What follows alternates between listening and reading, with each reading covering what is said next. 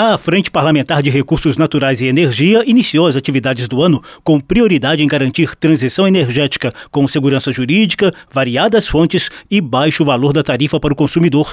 Reeleito para a presidência da frente, o senador veneziano Vital do Rego, do MDB da Paraíba, sintetizou a meta de se buscar um futuro energético eficiente e equitativo. Trazendo mais segurança jurídica para investimentos, combatendo a pobreza energética e promovendo uma transição energética segura e justa. A frente é composta por 34 senadores e 85 deputados. Mesmo com trabalhos impactados pelas eleições municipais, os parlamentares elencaram algumas propostas legislativas prioritárias para este ano, com destaque para a regulamentação da reforma tributária aprovada pelo Congresso em 2023. A lista ainda inclui a proposta de identificação e controle do devedor mais, com o objetivo de prevenir desequilíbrios da concorrência. Também há prioridade para os projetos de lei que tratam de combustíveis do futuro, mercado de carbono e programa de desenvolvimento da indústria de fertilizantes e gás natural.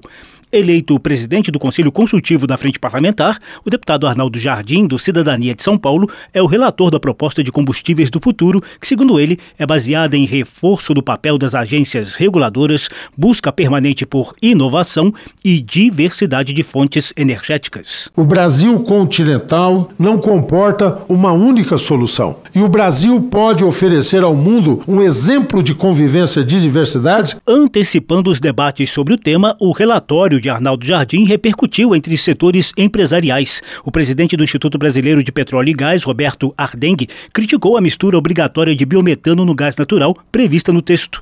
Onze entidades do setor divulgaram nota apontando prejuízos com a medida. Será na faixa de 570 milhões de reais por ano de custo adicionado ao preço do gás natural. Nós temos que ter uma preocupação enorme com a redução do custo desses insumos industriais. Por outro lado, a coordenadora de relações governamentais da Associação Brasileira de de Biogás, Ludmila Cabral, manifestou total apoio das entidades de biocombustíveis ao texto de Jardim. O setor de, de biogás e biometano é complementar ao gás natural, ampliando toda essa malha aí de infraestrutura que o Brasil precisa ter. A busca de consensos entre defensores de combustíveis fósseis e outras fontes menos poluentes também esteve presente nos discursos parlamentares. O deputado Hugo Leal, do PSD do Rio de Janeiro, alerta para a carência de testes e de avaliação de custos dos chamados combustíveis do futuro futuro. Claro, nós temos que ter um futuro descarbonizado, perfeito. A que custo? A primeira pergunta nós temos que fazer é essa. Além de entusiasta da energia nuclear, o deputado Júlio Lopes, do PP do Rio de Janeiro, fez defesa enfática do petróleo. O petróleo é e continuará a ser um dos maiores e mais importantes dos negócios do Brasil e do mundo. Que a gente continue a valorizar aquilo que é nosso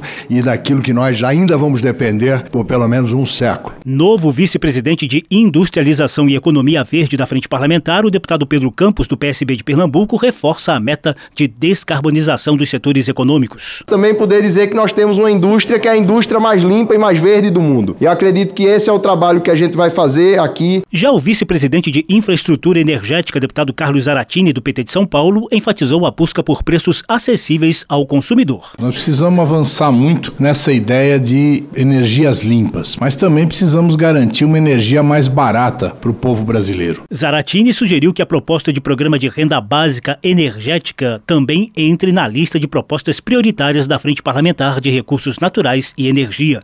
Da Rádio Câmara de Brasília, José Carlos Oliveira.